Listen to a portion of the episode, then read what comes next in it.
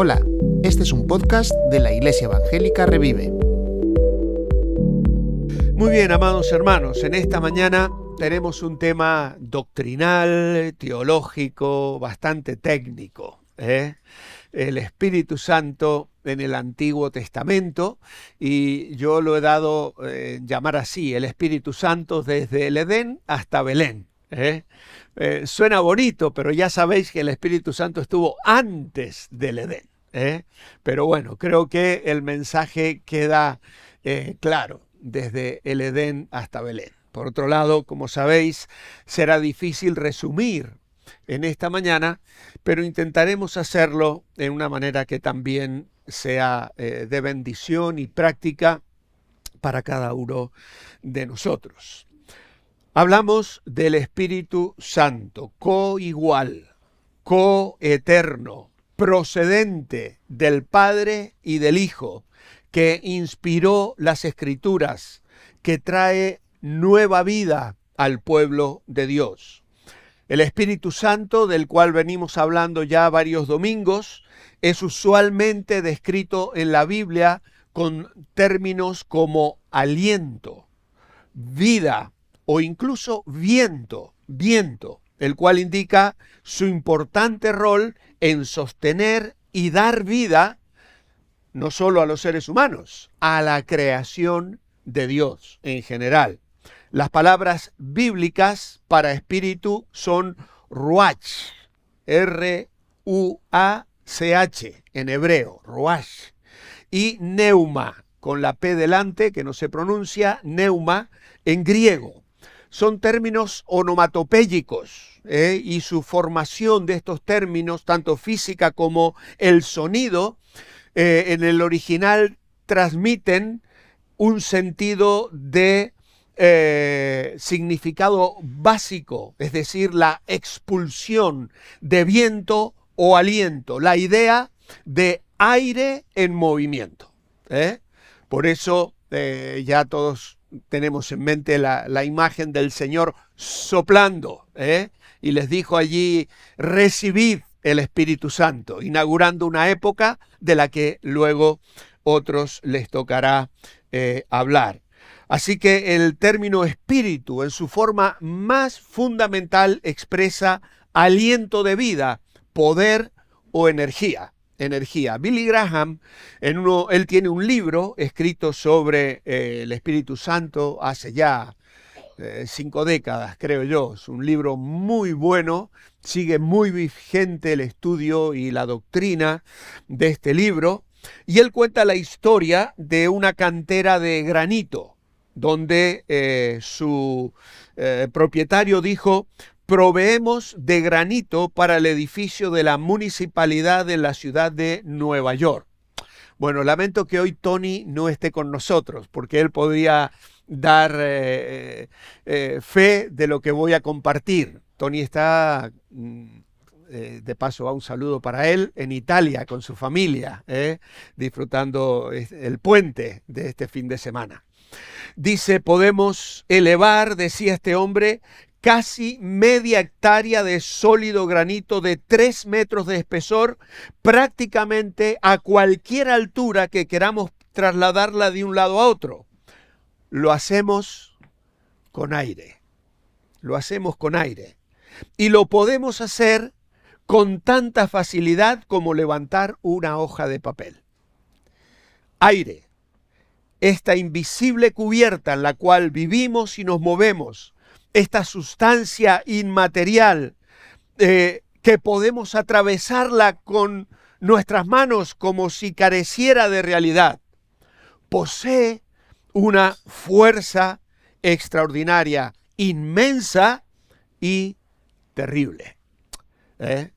Así que, eh, bueno, a veces uno escucha esos esos trailers que van con un montón de toneladas que frenan y de pronto se escucha que, liberan aire, ¿sabéis? Porque son frenos a aire, aire comprimido. Están usando sencillamente aire para manejar semejante peso y tantas toneladas. Aunque el ruach, entonces, el espíritu, puede denotar en la Biblia a veces una brisa agradable, la idea predominante es la de poder. Y en la Biblia el acento recae sobre una energía abrumadora. Y hay unos versículos que yo quiero citar eh, como base en esta mañana. Miqueas, capítulo 3 y versículo 8. Los que tenéis la Biblia allí podéis seguirla, si no, seguramente Fer nos la va a poner en la pantalla. Pero este texto dice lo siguiente, mas yo estoy lleno del poder del Espíritu del Señor, de juicio y de fuerza, para denunciar a Jacob su rebelión y a Israel su pecado. Este versículo me ha impactado siempre al estudiar los profetas menores. Estoy pisando un cable aquí. Al, estudiar los profetas menores, ¿eh? Eh, uno descubre el carácter, la dependencia de estos santos hombres de Dios que Dios utilizó. Y este se levanta aquí en medio de una situación muy difícil para hablar a los dirigentes de Israel. Estoy lleno de poder del Espíritu del Señor y de juicio y de fuerza para denunciar a Jacob su rebelión y a Israel su pecado. ¿Y a qué te lleva este texto? ¿No os lleva a Hechos 1.8? Recibiréis poder cuando venga sobre vosotros el Espíritu Santo y me seréis testigos en Jerusalén, en Judea, en Samaria y hasta lo último de la tierra. Hay otro texto hermoso también en Zacarías. Zacarías capítulo 4 y el versículo 6. Otro de mis preferidos del Antiguo Testamento en relación a eh, el Espíritu del Señor. Esta es palabra del Señor, de Jehová para Zorobabel.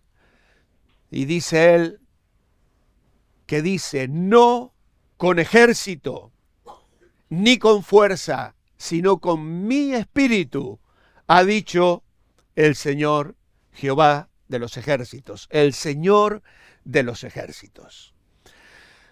Siempre que leo este versículo me recuerda a un viejo misionero yo creo que era británico, creo yo, Haggerty, de apellido canadiense, canadiense, ¿eh? mi esposa me, canadiense, que nos visitó y predicó sobre este versículo. Y toda, en todas mis Biblias voy pasando los apuntes que le tomé. ¿eh? No con ejército ni con fuerza, sino con mi espíritu. Y él hablaba de lo que significa ahí ejército y fuerza, que es una palabra hebrea que aparece en distintos lugares y que significa mujer virtuosa, ¿eh? hombres capaces, entre otros. ¿eh? Y él dice, ni mujeres virtuosas ni hombres capaces. El Espíritu de Dios, nos decía, es el que hace la obra. Es el Espíritu de Dios. Y aunque esto nos suena muy a Nuevo Testamento, porque el Señor se lo dijo a los discípulos, os conviene que yo me vaya, vamos a ver cómo de una manera singular y especial en el Antiguo Testamento, el Espíritu de Dios trabajaba, usaba personas como Miqueas como se le dice a Zorobabel en un momento de tremenda debilidad del pueblo de Dios. Ejércitos poderosísimos habían arrasado Jerusalén. Recordáis la historia de Esdras, Nehemías, Esther que hemos estudiado hace unos meses atrás solamente. Y ahí está Zorobabel en medio de esa situación de debilidad, de opresión, de ver grandes imperios que ejercen poder, que dominan, que llevan los tributos del pueblo. Y se levanta allí el profeta y Dios habla a su corazón. No con ejército ni con fuerza, sino con mi espíritu, ha dicho el Señor de los ejércitos. Ese es nuestro Dios, el Dios del Antiguo Testamento que a través del Espíritu Santo hizo cosas extraordinarias. La idea principal en esta mañana es la siguiente. El Antiguo Testamento describe al Espíritu Santo como un ser presente y activo en la creación. que ejerce su poder juntamente con el Padre y el Hijo. ¿Eh? Activo también en el equipamiento de individuos, de personas, para tareas especializadas y por supuesto en la revelación e inspiración de las escrituras, de la palabra de Dios el Espíritu Santo, el Espíritu de Dios, el Espíritu de Jehová, llamado mayormente en el Antiguo Testamento el Espíritu de Dios, el Espíritu de Dios, ¿eh? está presente, activo en la creación, ejerce su poder juntamente con el Padre y con el Hijo, están presentes también. No vamos a entrar ahora en el tema de las teofanías, pero el Espíritu de Dios trabaja, se manifiesta y vemos a Dios obrando en la historia del pueblo de Israel, de la humanidad en general. Y también en el equipamiento, en la capacitación. El Espíritu de Dios trabaja fomentando, guiando, orientando, dando capacidades especiales para que las tareas, el ministerio se pueda cumplir, se pueda llevar adelante tareas especializadas y por supuesto en la revelación, la inspiración de la palabra de Dios. Los atributos y las ah, actividades del Espíritu Santo son siempre los de Dios. Los títulos usados por el Espíritu Santo lo identifican como parte de la naturaleza trina de ese ser divino que encontramos descrita en la palabra de Dios. Vamos a mencionar algunos apartados. Primeramente, presencia creadora. La presencia creadora del Espíritu de Dios. Activo de acuerdo a lo que se nos revela luego en el Nuevo Testamento, con el Padre también y con el Hijo en la creación. El Espíritu es el poder activo de Dios. Y el día que Abraham nos introdujo en este tema, si mal no recuerdo, al primer texto que nos llevó fue a Génesis 1, 1 y 2.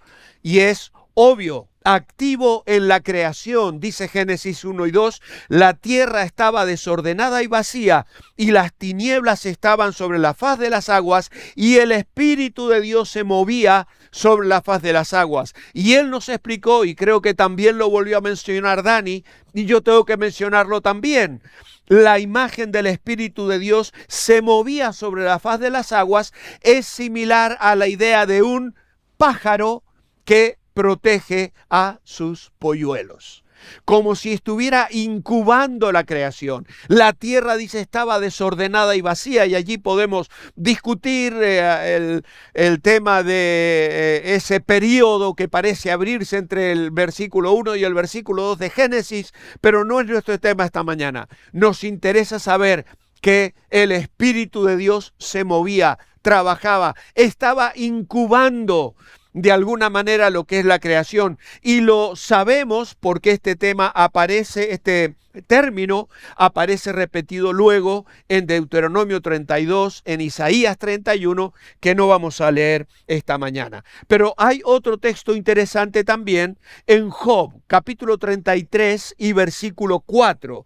Es un texto clave también donde dice Job, el Espíritu de Dios me hizo y el soplo del Omnipotente me dio vida el Espíritu de Dios me hizo. Ahí está presente en la creación. En el Salmo 104, versículo 30, dice el salmista, envías tu Espíritu, son creados y renuevas la faz de la tierra. Así que la escritura está destacando al Espíritu de Dios como el primer motor se movía sobre la superficie de las aguas. El Espíritu de Dios comienza su obra y cuando Él se pone a obrar, ¿quién o qué se lo impedirá?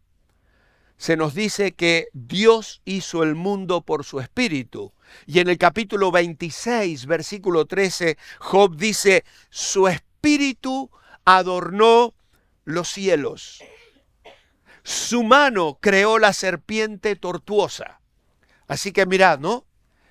desde, desde el firmamento, ¿eh? desde la visión extraordinaria cuando levantamos los ojos en una noche estrellada y nos quedamos extasiados contemplando lo que hay allí, hasta el animal que se arrastra más pequeño, hasta la serpiente tortuosa. He aquí, dice, estas cosas son solo los bordes de sus caminos. Y agrega, cuán leve es el susurro que hemos oído de él. Pero el trueno de su poder, ¿quién lo puede comprender? ¿Quién lo puede comprender?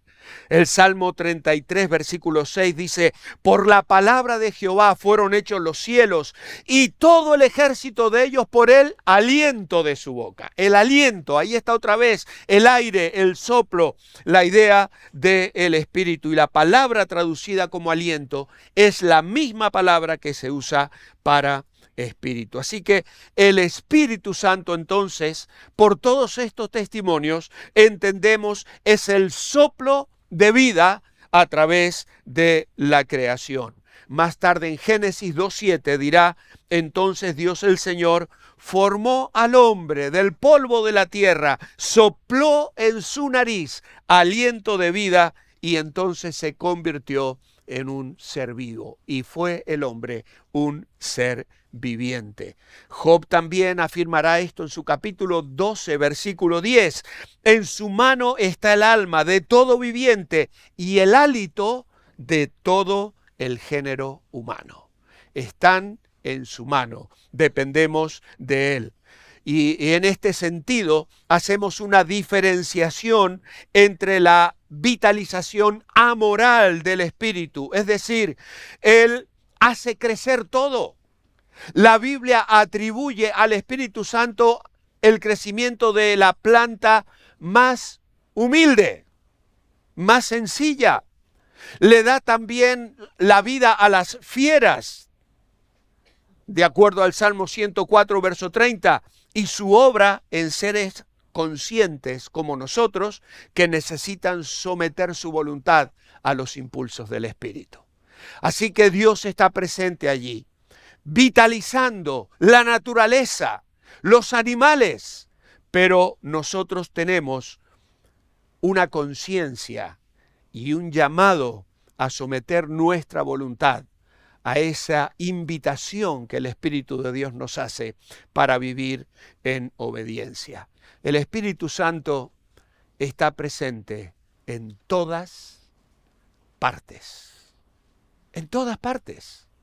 El Salmo 139 dice, ¿a dónde me iré de tu espíritu? ¿A dónde huiré de tu presencia? Si subiera a los cielos, allí estás tú. El Espíritu Santo controla la naturaleza y la historia. Él está obrando. Obviamente, está en todos los sitios, no se manifiesta en todos los sitios, ¿eh?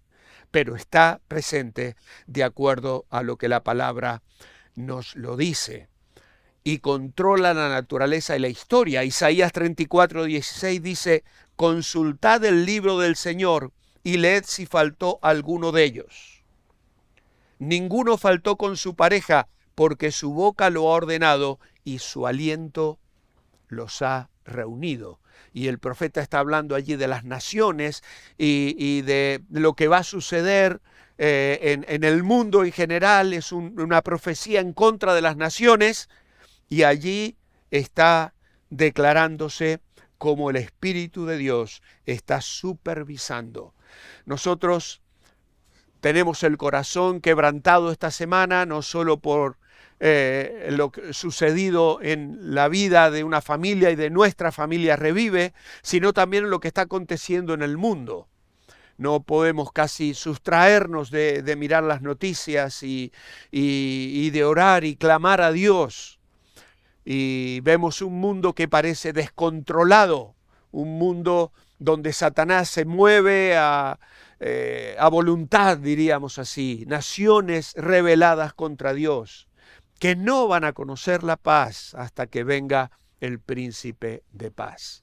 Pero como cristianos que tenemos fe y confiamos en la soberanía de Dios, sabemos que el Espíritu de Dios supervisa, controla, está por encima de todas esas cosas y llegará el momento en que el tiempo de la gracia de Dios habrá de concluir. Hoy es un tiempo de salvación, es un tiempo de oportunidad y aunque todo parece tan revuelto, Dios está obrando, trayendo a miles y miles y miles de personas a la salvación. Presencia creadora. Segundo lugar, y comenzamos a avanzar para ir algo más rápido, presencia reveladora. Presencia reveladora. Génesis 41, 38 y al 39 es una, eh, una, mm, una historia muy bonita, porque es la historia de José. Recordáis a José, ¿no? Aquel jovencito que fue vendido por sus hermanos, pasó años en la cárcel. ¿Y sabéis qué dijo del faraón cuando escuchó revelarle los sueños? Dice Génesis 41, 38. ¿Acaso hallaremos a otro hombre como este en quien esté el Espíritu de Dios? ¿Hallaremos a otro? Pasan muchos siglos y llegamos al libro de Daniel, capítulo 4, versículos 8 y 9.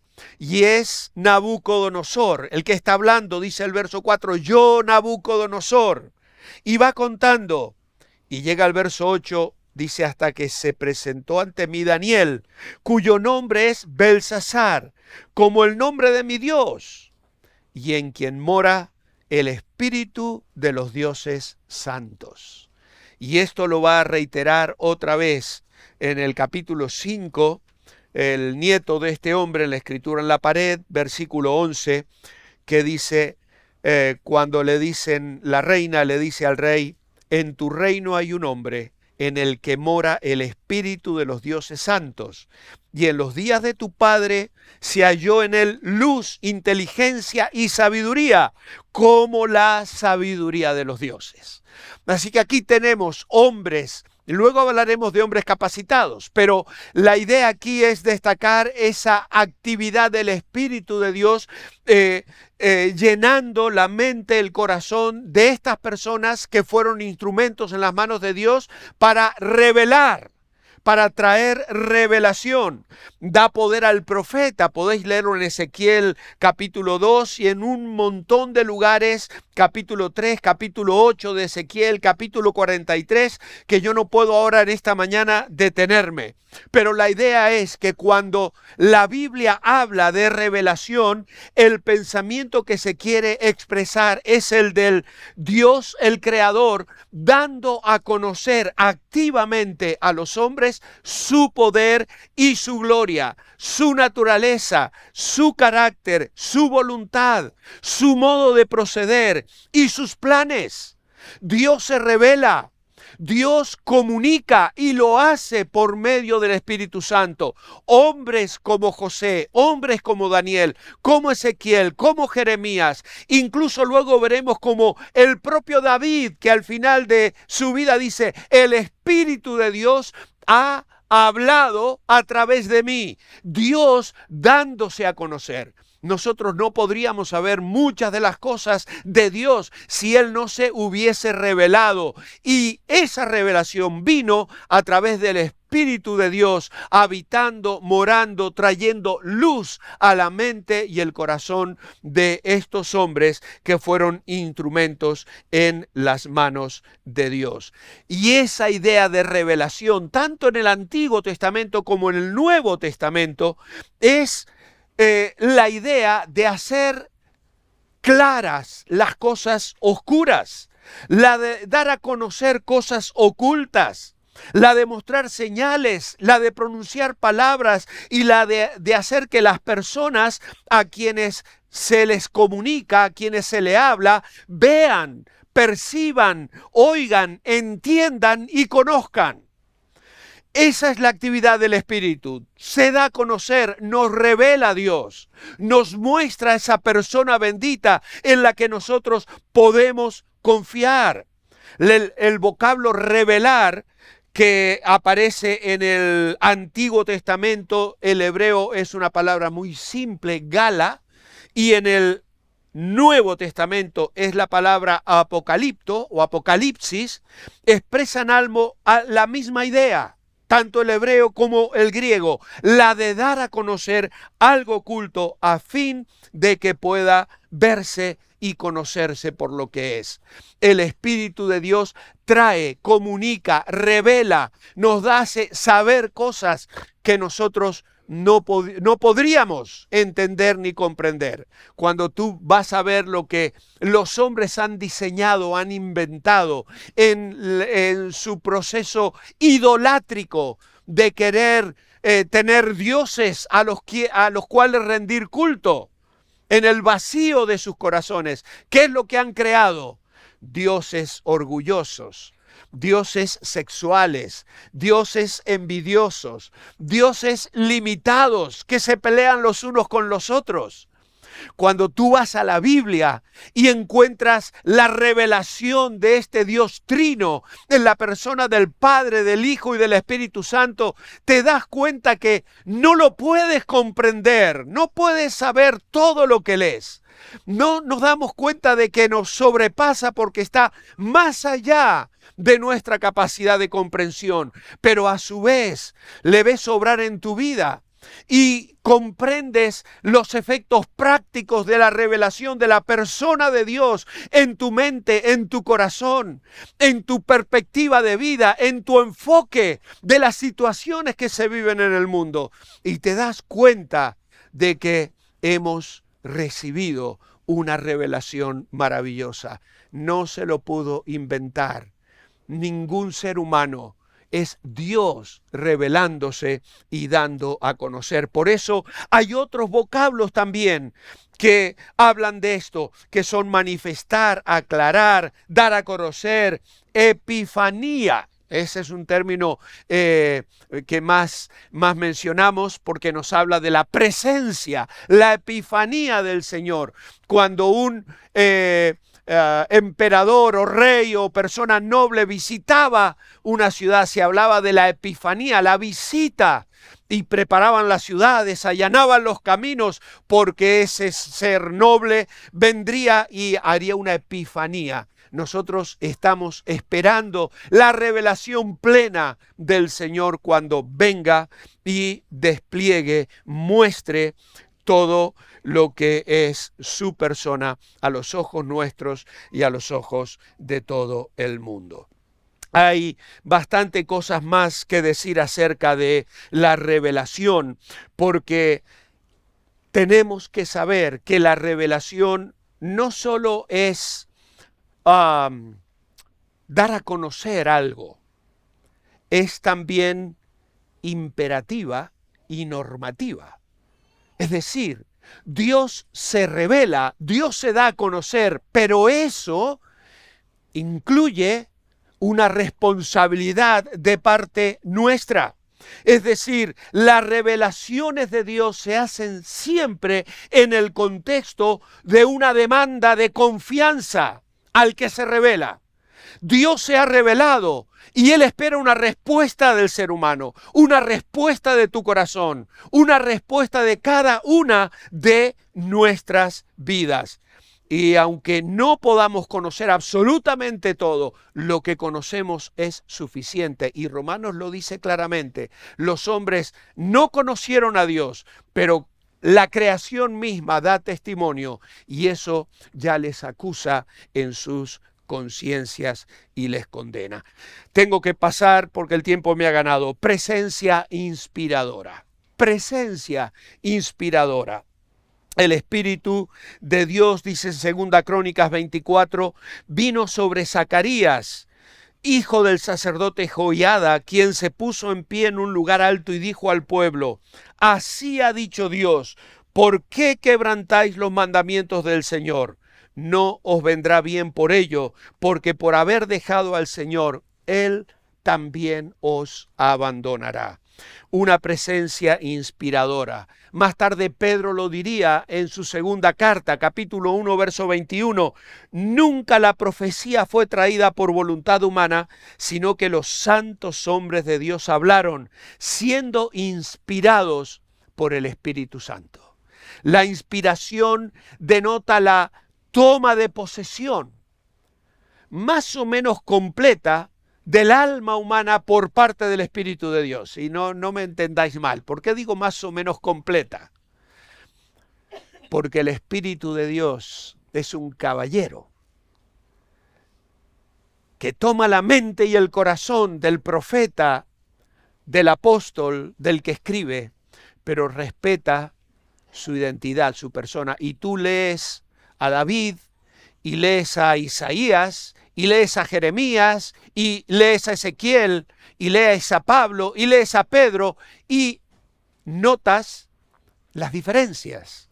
¿Por qué? Porque no fueron máquinas de escribir, no fueron simplemente computadoras automáticas que recibieron y escribieron lo que, lo que habían recibido, aunque hay partes de la Biblia que fueron así, especialmente en la ley, que fueron prácticamente un dictado de Dios. Pero luego hay otras partes de la Biblia donde encontramos al Espíritu Santo inspirando, guiando, dirigiendo. Hay personas que recibieron revelación y no fueron guiadas a escribir. Por ejemplo, Abraham. Que sepamos, Abraham no escribió una sola letra. Pero vino tal vez Moisés y fue inspirado para escribir la historia de Abraham. Y así podemos encontrar muchos otros personajes del Antiguo Testamento. Es decir, Dios reveló muchas cosas e inspiró a otras personas para que pusiesen por escrito, para que registraran las verdades espirituales que les habían sido reveladas a otros. Y esta es la maravilla de la obra que el Espíritu Santo realiza en el Antiguo Testamento. Presencia reveladora, presencia inspiradora. Y llega el apóstol Pablo y nos dice en 2 Timoteo 3:16, toda la escritura es inspirada, soplada por Dios y útil para enseñar, para redarguir, para corregir, para instruir en justicia. Cuarto lugar, presencia capacitadora. Presencia capacitadora. El Espíritu Santo prepara a las personas. Y aquí podemos pasar las páginas del Antiguo Testamento y encontrar personas que Dios levanta para el liderazgo, como en jueces capítulo 3, versículo 10 podemos encontrar personas a las que les da fuerza especial en jueces durante eh, ese periodo tan, tan eh, convulso de la historia de Israel. Se levantaban hombres y si tú lees con atención, ¿qué vas a leer? llenos del Espíritu del Señor, del Espíritu de Dios, que venía sobre ellos, Sansón, Gedeón, Jefté, y así vais a ir viendo personas, instrumentos en las manos del Señor, a quienes le da fuerza especial, a quienes el Espíritu de Dios guía de manera especial. El Salmo 143, 10 que dice, enséñame a hacer tu voluntad, porque tú eres mi Dios, tu buen espíritu me guíe por sendas de rectitud. El clamor del salmista que tiene esa expectativa. Señor, a través de tu espíritu vas a mostrarme tu voluntad para mi vida. Está allí en el Antiguo Testamento, el Salmo 143, verso 10. En la planificación, por ejemplo, cuando Salomón planifica el templo, en la artesanía, cuando Dios a través de su espíritu capacita para que el modelo del tabernáculo que le había sido mostrado a Moisés, hombres capaces los pudiesen plasmar en el arca, en el altar y en todos los símbolos del tabernáculo y luego del templo. Dios obra a través de su espíritu capacitando, no con ejército ni eh, con fuerza, sino por mi espíritu. Y finalmente, presencia santificadora. Presencia santificadora. Esto es realmente maravilloso. Lo hace Dios enseñando. En, Nehemías 9, por ejemplo, en la oración, Allí dice, enviaste tu buen espíritu para enseñarles. No retiraste tu maná de su boca, agua les diste para su sed. Lo soportaste por muchos años y les testificaste con tu espíritu por medio de tus profetas. Pero no escucharon. Por lo cual los entregaste en manos de los pueblos de la tierra. El Espíritu de Dios no estaba allí como un mero observador no era una presencia que, bueno, no, no, como hemos dicho, la revelación, la inspiración tienen un propósito normativo, hay una respuesta. Tenemos que someternos a lo que Dios nos enseña, dejarnos guiar por Él. El trabajo del Espíritu Santo fue formar personas, enseñar al pueblo, llevar al pueblo a la santidad y por supuesto también a la alabanza eh, segunda de Samuel 23 dice, estas son las últimas palabras de David. Dijo David, hijo de Isaí, dijo aquel hombre que fue levantado en alto, el ungido del Dios de Jacob, el dulce cantor de Israel. ¿Qué dijo? El Espíritu del Señor habla por mí. Su palabra ha estado en mi lengua. El Dios de Israel ha hablado me habló la roca de Israel. ¿Y qué le dijo? Habrá un justo que gobierne entre los hombres, que gobierne en el temor de Dios. Qué bonito la presencia del Espíritu Santo guiando a la adoración, a la alabanza. Pero también encontramos en el Antiguo Testamento ejemplos de entristecer al Espíritu Santo.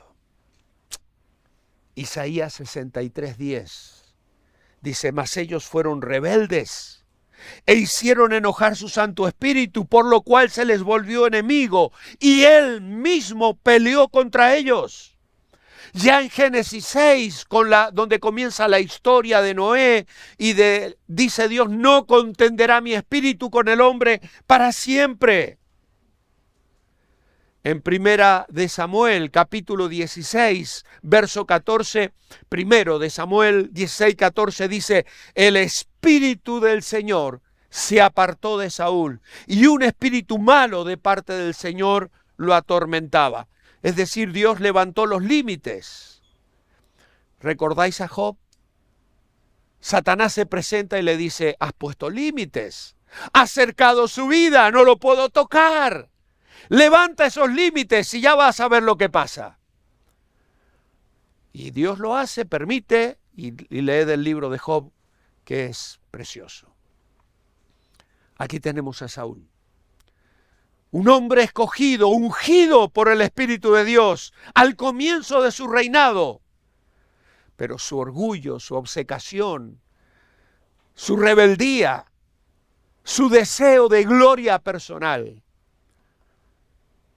el querer que ser honrado delante del pueblo, en lugar de humillarse por su fracaso y su mal obrar, resultan en que el Espíritu del Señor se apartó de su vida. Por eso es que entre las cosas de, la, de las que David confiesa después de su caída con Betsabé, encontramos en el Salmo 51 que le dice a Dios, no quites de mí tu Santo Espíritu. No lo quites, no lo quites. Hermanos, en el Antiguo Testamento la diferenciación tan grande con nuestra experiencia hoy es que vemos con toda claridad al Espíritu de Dios venir, tomar, ocupar la mente y el corazón de un hombre, usarlo y luego dejarlo. Y en este caso a veces dejarlo judicialmente, como en el caso de Saúl. El Espíritu de Dios se apartó y Dios levantó los límites y cayó en el pozo de una profunda depresión que le hundió y terminó arruinando su vida. Así podemos ver trazas de lo que hoy conocemos sobre el Espíritu Santo, pero no, no es mi tema. Quiero concluir esta mañana mirando la perspectiva maravillosa acerca del Espíritu Santo en Isaías 11, donde se habla allí de uno que vendrá. Y dice, reposará sobre él el Espíritu del Señor, el Espíritu de Jehová, Espíritu de sabiduría y de inteligencia, espíritu de consejo y de poder, espíritu de conocimiento y de temor de Jehová. Y le hará entender diligente en el temor de Jehová. No juzgará según la vista de sus ojos, ni arguirá por lo que oigan sus oídos, sino que juzgará con justicia a los pobres y arguirá con equidad por los mansos de la tierra. Y herirá la tierra con la vara de su boca y con el espíritu de sus labios matará al impío y será la justicia cinto de sus lomos y la fidelidad ceñidor de su cintura. Qué perspectiva, qué expectativa en la venida del gobierno que los cristianos anhelamos experimentar. Pero también leemos Isaías 42. He aquí mi siervo, yo le sostendré mi escogido.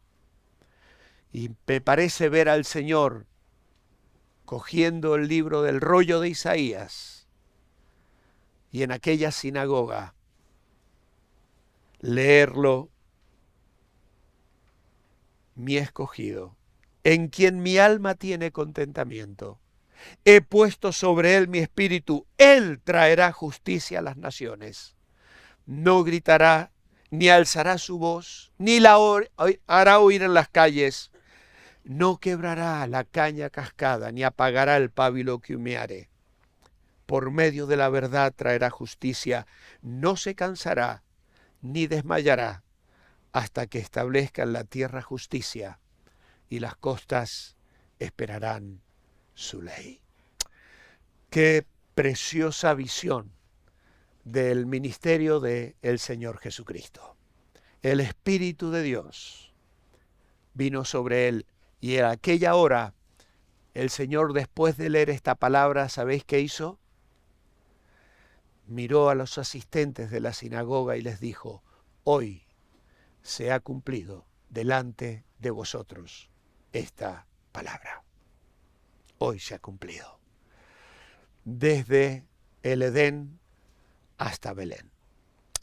Vienen más temas del Espíritu Santo, tan bonitos, tan preciosos.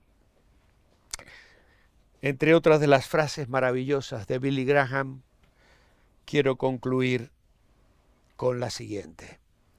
El Señor les dijo a los discípulos, recibiréis poder cuando venga sobre vosotros el Espíritu Santo. Pero, ahora sí la puedes poner, ver